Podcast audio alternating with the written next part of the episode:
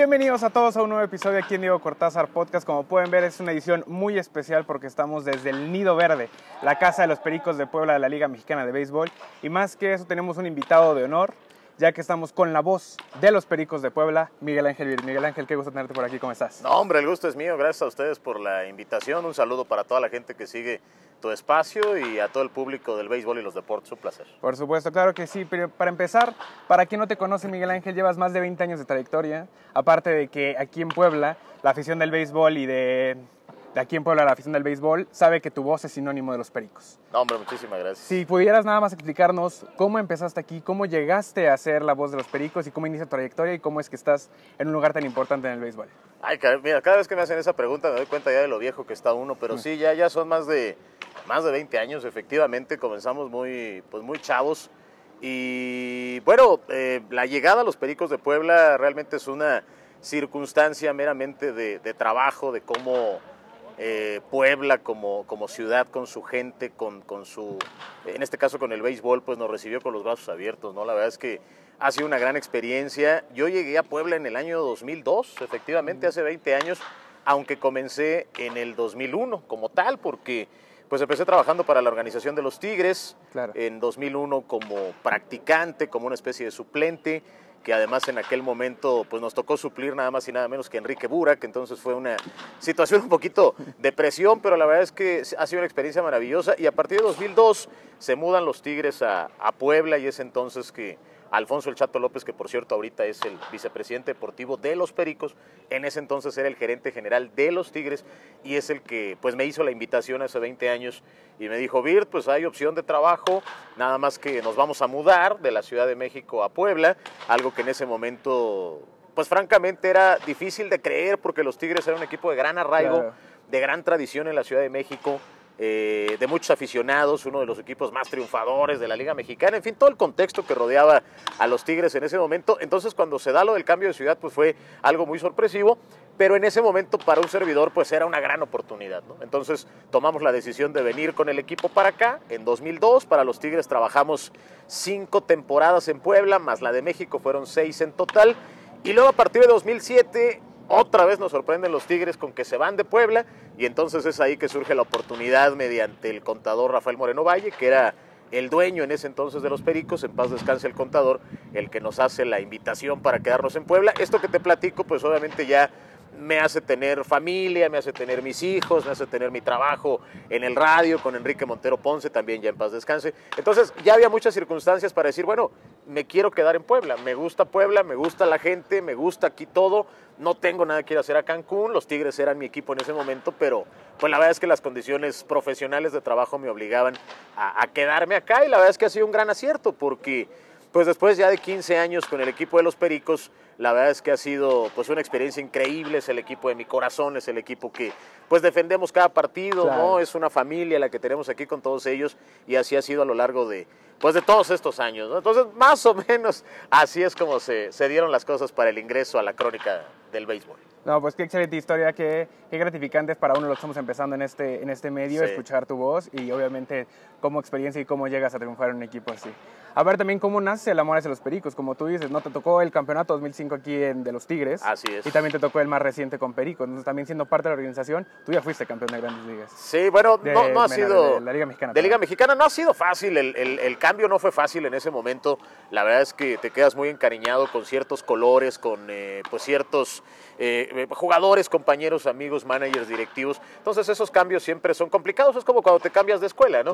Estás en una escuela y ya tienes tus amigos, ya tienes tu, tu zona, ya sabes por dónde moverte cuando cambias de escuela, pues hay nuevos amigos, todo es nuevo, no todos te reciben bien al principio, ya después las cosas empiezan a cambiar. Entonces el, movimiento de inicio no fue fácil, pero te puedo decir con el paso del tiempo que fue lo mejor que, que, que pude haber hecho, ¿no? Después de 20 años, pues ya pues hoy, hoy, hoy mis chavos pues están grandes, hoy aquí tengo una, pues una vida muy tranquila. Eh, la gente de Puebla la verdad es que me ha recibido con los brazos abiertos, no lo puedo decir de otra manera, no, no es fácil tampoco que alguien llegue de fuera y, y, tan fácil, órale, pues ya entras al agrado de la gente, ¿no? Aquí la gente se ha portado muy, muy linda conmigo, de verdad, desde el principio. Y ya después de pues esta historia de 20 años, hoy puedo decir que, que me siento en casa, en Puebla, definitivamente. Por supuesto, yo creo que para la afición de Puebla, como te menciono, tu voz es sinónimo de los pericos, es tu, tu voz es sinónimo de deporte. Eres el equivalente de Vince Scully para los Dodgers, aquí tú eres el nosotros, no me atrevería a decirlo. No, hombre, muchísimas gracias eh, de, de, de, tu parte. Realmente a mí me da mucho gusto, ¿no? Que gente como, como tú, muchos chavos que llegan a, a trabajar, que están buscando también la oportunidad que tienen estos espacios, pues lo, lo hagan porque me, me, veo reflejado hace 20 años, ¿no? Buscando la oportunidad, buscando destacar y cuando se trabaja con pasión, la verdad es que se puede llegar lejos, Claro que sí, Miguel. Pues obviamente estamos aquí también para hablar de los Pericos de Puebla, ya que la temporada 2022 ya se acerca, va a ser en unas cuantas semanas. Entonces, para hablar de lo que viene para estos Pericos de Puebla, los, las nuevos integrantes que tienen, tienen a jugadores como Isidro Piña, que viene siendo un catcher, Luis Alberto Bonilla y Gabriel Hinoa, pitchers con experiencia en grandes ligas. También que harán, este, obviamente, equipo con Casey Harman, que vienen ya de, de, trabajar muy bien, igual con nombres grandes como lo es el de Dani Ortiz. Sí. También tuvimos una, para la afición poblana, tuvimos una baja, una despedida de un grande como es Alberto Carrión. ¿Qué significa eso para la afición? Y obviamente tú con estas nuevas adquisiciones y, y el, el cocheo que tiene este equipo, ¿cómo ves a los Pericos? ¿Cómo ves a la novena verde para esta temporada 2022? Pues mira, hay eh, realmente un plan muy interesante con el equipo, se ve muy sólido, se ve muy bien balanceado. Creo que la directiva ha hecho los movimientos adecuados de acuerdo a las necesidades que tiene el equipo. El equipo necesitaba pues una columna vertebral más sólida, un picho abridor más sólido. Mencionabas a Luis Alberto Bonilla, a Casey Harman, a Gabriel Hinoa, que son gente que podría ocupar lugares en la rotación de abridores. Eh, el cacheo con Isidro Piña, la gente joven como Kevin García y otros talentos que los rodean, me parece que está muy bien cubierta. Y la llegada de Jorge Flores en la parte del infield me parece fundamental en el tema de las aspiraciones defensivas, ¿no? Tenía un buen rato que, pues Pericos no tenía un jugador de, de estas características un jugador que corre bien, que toca la bola, que tiene buen brazo, que es buen guante, que es generador de carreras, que es jugador clutch a la hora de las ofensivas. Entonces me parece que ese jugador es súper importante. La llegada, decías, junto a Dani Ortiz, que bueno, es un indiscutible del equipo de Alex, de Alex Mejía, tercera base dominicano que viene en la liga japonesa y la liga coreana en donde pues van a ver el poder que tiene Mejía, es impresionante. Entonces realmente el equipo reúne velocidad, reúne fortaleza al bateo, buen picheo abridor, el picheo de relevo trae su base de experiencia con Esteban Aro, algunos otros que están probando suerte como David Richardson, como Ronald Belisario, como Vicente Campos, pero otros muy jóvenes que en la Liga Invernal Mexicana pasada hicieron un gran trabajo, como Cristian Alvarado, como Eric Preciado, como Julio Hernández, entre otros. Entonces es una muy buena combinación de, elementos, de talentos, que creo que con el manager Willy Romero, que es un líder, es un ganador por naturaleza. Yo me acuerdo de Willy desde que era jugador, claro. era extraordinario para jugar, era muy buen bateador. Eh, el cuerpo técnico que tiene Willy Romero a su lado es sensacional, es gente que ha ganado campeonatos, que ha estado acostumbrada a ganar, porque eso también es muy importante para tener un equipo ganador. Debes tener gente que sepa lo que es ganar. Si tienes gente con talento, pero nunca ha ganado nada, la verdad es que a la hora de la presión pues es donde todo se cae. Este equipo creo que reúne ese balance de gente ganadora, con talento joven, con experiencia y obviamente la capacidad de poder modificar durante la campaña algunos eh, cambios que mejoren todavía más el equipo, ¿no? Ahora, acerca de la salida de Beto, caray, pues esto de los símbolos con los eh, equipos en todos los deportes se convierte en algo muy difícil de, de pues de digerir, ¿no? Difícilmente imaginábamos a, a, Leonel Messi fuera del Barcelona, ¿no? O a Cristiano en algún momento fuera del Madrid. Yo jamás me imaginé ver a Michael Jordan jugando con otro equipo que no fueran los Toros de Chicago. Claro. Jamás pensé ver a Tom Brady en otro equipo que no fueran los Patriotas de Nueva Inglaterra, como tampoco nunca me imaginé, y eso sí me lo cumplió uno de mis ídolos, Derek Jeter, nunca lo hubiera visto en otro uniforme que no fuera el de los Yankees. Pero cada vez son menos los casos que, que se van por esta parte de, de, pues, ser el símbolo, la bandera, la tradición, claro. en fin, ¿no? En el caso de, de, de, Beto, bueno, pues ha sido un gran jugador, ha sido un pelotero muy importante. Eh, habrá que conocer de fondo las condiciones que Pericos va a recibir para ese cambio que se hizo con Beto. No se sabe todavía porque Beto atraviesa por una lesión y bueno, pues el equipo de los Olmecas de Tabasco mostró un interés importante en él y, y, y eso es precisamente por el talento que tiene, ¿no? Claro, por el pelotero que ha sido. Yo creo que cualquier pelotero en donde, cualquier trabajador, si te, te ofrecen más lana en otro lado, claro. pues vas a decir con permiso, ¿no? Yo prefiero irme a trabajar donde me va a ir mejor económicamente, puedo recuperarme más rápido, en fin. Entonces son muchos factores los que rodearon la, la salida de Beto a nivel aficionado. Sí me duele muchísimo que se haya ido, pero a nivel profesional en estos años he logrado entender que a veces estos cambios no solo es de, ah, te cambio por esto, Son muchas razones en sí las que rodean una decisión de ese tipo. Entonces, pues yo le diría a la afición de Puebla que, que pues esté tranquila, hay, hay buen talento, que le vaya muy bien a Beto Carreón, seguramente lo veremos más adelante, como queremos ver a Tapia, como hubiéramos querido ver de regreso, no sé, a Ricardo Serrano, a todos estos peloteros que hicieron una época pues muy buena y hoy están con otros equipos, ¿no? Claro, y como tú mencionas también a, a, lo, fuerte que está el equipo ahorita, ¿cómo tú también los ves a comparación de un equipo como Diablos, los mismos Tigres de Cancún ahora o incluso los Leones de Yucatán? o los sultanes. ¿Cómo ves realmente la competencia? ¿Para qué serán sus pericos para la temporada? Bueno, hay que partir de la base de que eh, no hay que llegar primero, hay que saber llegar. Creo que en un calendario largo, aunque no lo es como antes, yo te hablo de que antes los calendarios en Liga Mexicana eran de 140, 135, 120 juegos. El tema de pandemia hace un año obligó a que fueran solo 60 y este año lo aumentaron a solo 90, que para mí siguen siendo pocos partidos, ¿no? Porque se juega todos los días, porque el pelotero necesita muchos turnos, sobre todo los bateadores, para poder ajustarse. Entonces, es difícil realmente hacer un pronóstico. Yo creo que lo más sencillo para hacer un pronóstico es irte por nóminas. Si te vas por nóminas, pues los acereros de Monclova tendrían que ser el favorito y de ahí seguidos por el campeón Tijuana, seguidos por Leones de Yucatán, que invierte mucho dinero, Zaraperos de Saltillo, y por ahí ya vienen entonces los Diablos, los Pericos, los Tigres, ¿no? Si me voy a las nóminas. Claro. Ya lo que pasa en el tema del terreno, realmente hasta que empieza la campaña, hasta que se dice play ball, pues es que puedes ir analizando el comportamiento de cada, de cada pelotero. Yo te diría que en cuestión de contrataciones, pues las de los acereros ahorita lucen increíbles, ¿no? Con Sandoval, con Reddick, eh, bueno, Roma ahorita ya no está porque ya agarró contrato en grandes ligas. Pero ¿qué pasa si un jugador de esos se lesiona? Ojalá que no. Pero si un jugador estrella se lesiona, ¿qué pasa? el pronóstico que yo di al principio, pues ya puede cambiar completamente, ¿no? Entonces, es, es, como arriesgado. Yo te diría que para qué están los pericos, definitivamente el objetivo es calificar a playoff y el objetivo secundario es lograr el campeonato. Con este equipo de ahorita habrá que ver cómo se comporta en el campo para ver si se sigue así toda la campaña, ojalá. Si no, a ver qué modificaciones puede tener para pues, conseguir el objetivo. Pero me parece que Pericos, como, como muchos equipos, tienen que pensar que, pueden ganar el campeonato este año.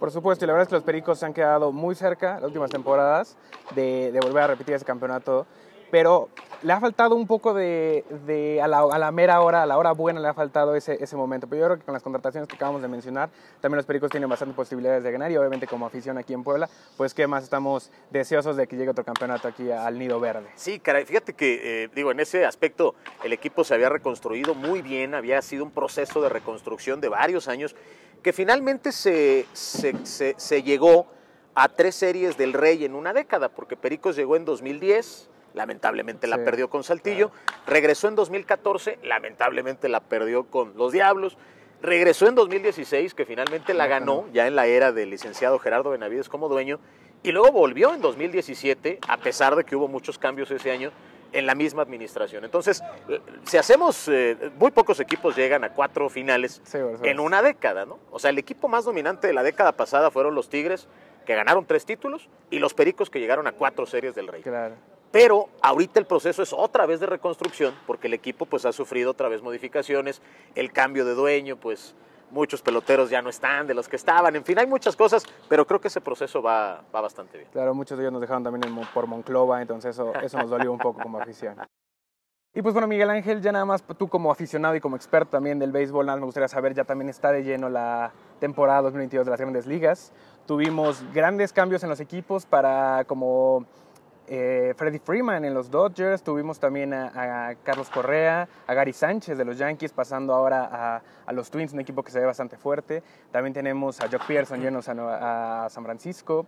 Tenemos muchos grandes cambios en estas nuevas plantillas en, de cara a esta nueva temporada. ¿Tú cómo ves a los equipos? Que me gustaría saber tú como experto cómo ves también a las grandes ligas, cómo ves a los equipos y cuáles serían tus contenidos para ti. Mira, de entrada, qué bueno que hubo temporada. La verdad es que nos pusieron a sufrir muchísimo con lo del paro laboral de 99 días. Pero qué bueno que hubo temporada. Y bueno, los equipos se, se, movieron en base a como el mercado y los acuerdos de, de, este acuerdo laboral, que por cierto va a durar tres años más. Ojalá que en tres años no estemos sufriendo otra vez. Eh, acordaron. Y, y, a qué me refiero? Sobre todo con las contrataciones de Carlos Correa. Si te fijas, la contratación de Carlos Correa no fue un contrato multianual tan exagerado como el de otros peloteros, como cuando en algún momento firmaron a Robinson Cano, a Alex Rodríguez, al mismo Mike Trout, por mencionar algunos ejemplos. ¿no? El contrato de Correa es tres años, en base a los acuerdos que se dieron, los dueños ya no se arriesgaron tanto como en otras ocasiones, pero es un pelotero que viene a darle pues eh, una profundidad muy buena a los mellizos de Minnesota, equipo en plena reconstrucción, ahorita que hablábamos de las nóminas en Liga Mexicana, en grandes ligas, las muestras de cómo se puede trabajar con una nómina no tan alta, hasta baja diría yo, pues son los Rays de Tampa Bay que constantemente aparecen en postemporada, claro, incluso series mundiales. Y los mellizos, los mellizos es otro caso que no ha dado todavía ese estirón a la hora del juego clave en postemporada, pero que trabajan muy bien con, con poca lana, ¿no? Creo que el gran ganador de todas estas negociaciones fueron los mellizos de Minnesota. Logran deshacerse de un contrato muy lucrativo como el de Josh Donaldson que pasa a los eh, Yankees de Nueva York. Los Yankees parece que actúan con los ojos vendados, francamente, porque Donaldson ha venido a menos en su carrera. Es un jugador que cobra eh, más de 30 millones de dólares. Y entonces se deshacen de Donaldson y adquieren un tercera base de calidad como Urshela y un catcher que aunque no es de gran calidad va a batear muy bien con la presión o, o, la no presión de ya no estar en Nueva York, ¿no? que es Gary Sánchez. Entonces se deshacen de un contrato lucrativo y la mitad de ese contrato de Donaldson sirve para pagar los tres años de Carlos Correa, que es un mucho mejor pelotero, además de que agregaron nuevos brazos a su rotación de abridores, tienen un buen dirigente, la división no es tan exigente como el este de la americana, claro. como el este de la nacional o el oeste de la nacional con los Giants y los Dodgers, ¿no? Entonces creo que los mellizos tienen grandes posibilidades, creo que ellos fueron los grandes ganadores y, y el otro equipo que no puedes dejar de hablar de ellos, pues son los Dodgers. ¿no? Los claro. Dodgers tienen que ser favoritos absolutamente para todo. La llegada de Freddie Freeman es eh, pues una bomba que, que, cada vez que los Dodgers contratan a alguien dices, no, ya, esto ya fue lo máximo, ¿no? Y resulta que hay algo todavía mayor. Y si en temporada algo se complica, no te extrañe que vayan por otra estrella, ¿no? Como el año pasado cuando se empezaron a lastimar sus brazos abridores, entre ellos Clayton Kershaw, y dijeron, bueno, ¿qué harán los Dodgers? Bueno, pues nomás contrataron a Max, Max Scherzer, Scherzer, ¿no? Claro. Que es un superestrella. Entonces, realmente con los Dodgers, caray, es un equipo demasiado dominante, es espectacular, es el equipo típico de, de, de las películas hollywoodenses, ¿no? Poderoso, que puede hacer lo que quiera, que el béisbol está a sus pies, francamente, con el tema del dinero. Habrá que ver si lo pueden hacer en el campo. Y, la otra contratación que, que, me parece a mí muy, pero muy interesante en, en, en, todos estos movimientos que se dieron es la de Trevor Story. Trevor Story fue el último shortstop, agente libre, que quedaba disponible de calidad y cuando todos pensaban que si los Mets, que si los Yankees, se hablaba inclusive de los mismos Dodgers, claro. ¿no? Para tratar de cubrir la salida de Corey Seager, que fue otro de los cambios también, pues aparecen los Mediarrojas, que el año pasado no se nos olvide que los Mediarrojas de Boston llegaron lejos, eliminaron a los Yankees y estuvieron muy cerca de volver a la Serie mundial. mundial. Creo que Trevor Story puede ser una pieza fundamental, habrá que ver cómo se adapta jugando la intermedia, porque Shander Bogart pues es el shortstop titular, pero pues es como cuando los Yankees se llevaron a Alex Rodríguez, ¿no? Y entonces estaba Jeter y pusieron a Rodríguez en tercera. En tercera y... Se tendrán que adaptar, pero creo que los Mediarrojas eh, eh, es un equipo que para mí eh, está más profundo en el este de la Liga Americana, sería mi favorito. Eh, aunque no en toda la liga, creo que los Angels pueden dar una sorpresa importante como equipo okay, wild card en el claro. oeste de la Liga Americana. Lo de los Astros no lo puedes descartar, es un equipo demasiado ganador y yo creo que donde bate José Altuve es candidato. Es un tremendo pelotero. Y en la Liga Nacional, fíjate que yo llevaba dos años dando de favorito a los Bravos de Atlanta para ganar la Serie Mundial. Eh, hace dos años se quedaron muy cerca, ¿te acuerdas que perdieron claro. la serie de campeonato con Dodgers en siete juegos? Pero el año pasado finalmente la ganaron cuando se lastimó Ronald Acuña. Yo dije, no, yo creo que los Bravos otra vez me van a echar a perder el pronóstico. Pero se las arregló la directiva trayendo a, a Soler, trayendo algunos eh, elementos que dieron muy buenos resultados y ganaron la Serie Mundial. Amigo yo creo Peterson, que, eh, bueno, Peterson, Peterson, que ayudó, claro, que ahora cambió otra vez de equipo. Entonces en la, en la Nacional voy con, con, los Bravos otra vez y los Dodgers por la nómina, pues no los puedes, no los puedes quitar. Porque el problema de Dodgers es el que ha sufrido los últimos años, es de que tiene la nómina más alta, son el equipo más ganador, tienen a Mookie Betts la estrella, ahora tienen a cuatro eh, formers MVP de la liga y de todos modos siguen cayendo en la instancia final. Y Clayton Kershaw que tuvo un buen año sí. en el 2020 que fue en playoffs, pero realmente Kershaw siempre ha tenido problemas en playoffs. Para sí, es correcto. Resultados. Y además ya es un pitcher veterano. Yo el contrato de Kershaw ya lo vi más como una ayuda, una ayuda de los Dodgers, sí. ¿no? A lo que es Clayton Kershaw y decir, bueno, pues vente con nosotros otra vez, ¿no? Ya que en la agencia libre nadie te tomó, pues vente otra vez con nosotros. Pero tiene rato que Kershaw dejó de ser el gran estrella en esa rotación de abridores. Eh, los gigantes tuvieron el mejor mejor récord de todo el béisbol la temporada pasada. No los mencioné porque no creo que lo repitan, pero eh, el año pasado tuvieron una De por sí el año pasado se vio complicado que hicieran esa, ese año o se vieran llegar tan Sí, lejos o no. a hacerle tanta Arriba de los Dodgers. exacto. Sin embargo, ahí estuvieron hicieron y al final se decidió en un juego de playoff que estuvo muy bueno, la verdad, y que los Dodgers Sí, ganaron, sí, sí. incluso con controversia. Sí, sí, estuvo muy polémico. Pero bueno, entonces tus favoritos serían Atlanta y Dodgers de este lado y del otro sería a lo mejor Boston. Quisiera decir que los Yankees, pero yo creo que está más fuerte el equipo de los Y es como tú dices, los Yankees han tenido contrataciones y han tenido altas y bajas que realmente no se ven. Se ve la extensión de Aaron Judge. Sí. Sin embargo, se ve que no tienen, o sea, dejan ir a Gary Sánchez. Sí, claro. No se ve por dónde también los Yankees puedan hacer algo, pero también nunca hay que descartarlos, son los Yankees. Claro, son- eso, eso me gustó. no hay que descartarlos porque son los Yankees. Y pues bueno, Miguel Ángel, muchas gracias por la entrevista. Realmente fue un gusto, un placer estar aquí contigo, que estar en las instalaciones del estadio Hermano Cerdán Casa de los Pericos de Puebla. Y pues obviamente gracias a ti, porque tú eres, como te digo, la voz de los Pericos, la voz de la afición. Realmente siempre es grato estar escuchando las transmisiones de Pericos con tu voz. Y pues obviamente ustedes no dejen de seguirlo en sus redes sociales, aquí van a estar apareciendo. También va a estar en YouTube, en Bateando 300, en su canal de YouTube y obviamente en el 1250 en todas las transmisiones de los partidos de Perico. Nos estabas comentando que se viene un Facebook Radio para la Liga Mexicana de Béisbol. Si pudieras dar el anuncio Sí, para... sí, claro. Pues es una exclusiva, de hecho, porque pues es eh, una iniciativa que traemos a través de Facebook, aprovechando las plataformas digitales. La gente que nos ha seguido en los últimos años ya lo ha experimentado de alguna manera con la, con la pura voz. Facebook Radio, efectivamente, queremos ser el primer equipo en Liga Mexicana que tenga esta innovación en el que no podemos tomar la imagen como tal en video porque tiene derechos con Liga Mexicana, pero sabemos que mucha gente a través de Facebook quiere y puede seguir el partido. Niños, jóvenes, incluso adultos, adultos mayores. Me he encontrado ya adultos mayores que le piden al, al hijo, al Claro. nieto que le saquen su Facebook, nada más para oír el partido. Para todos ustedes hay una gran sorpresa.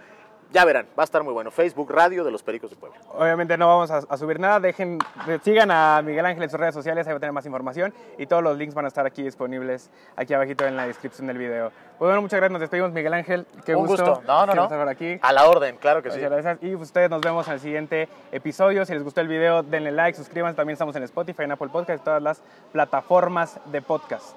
Nos vemos en el siguiente episodio.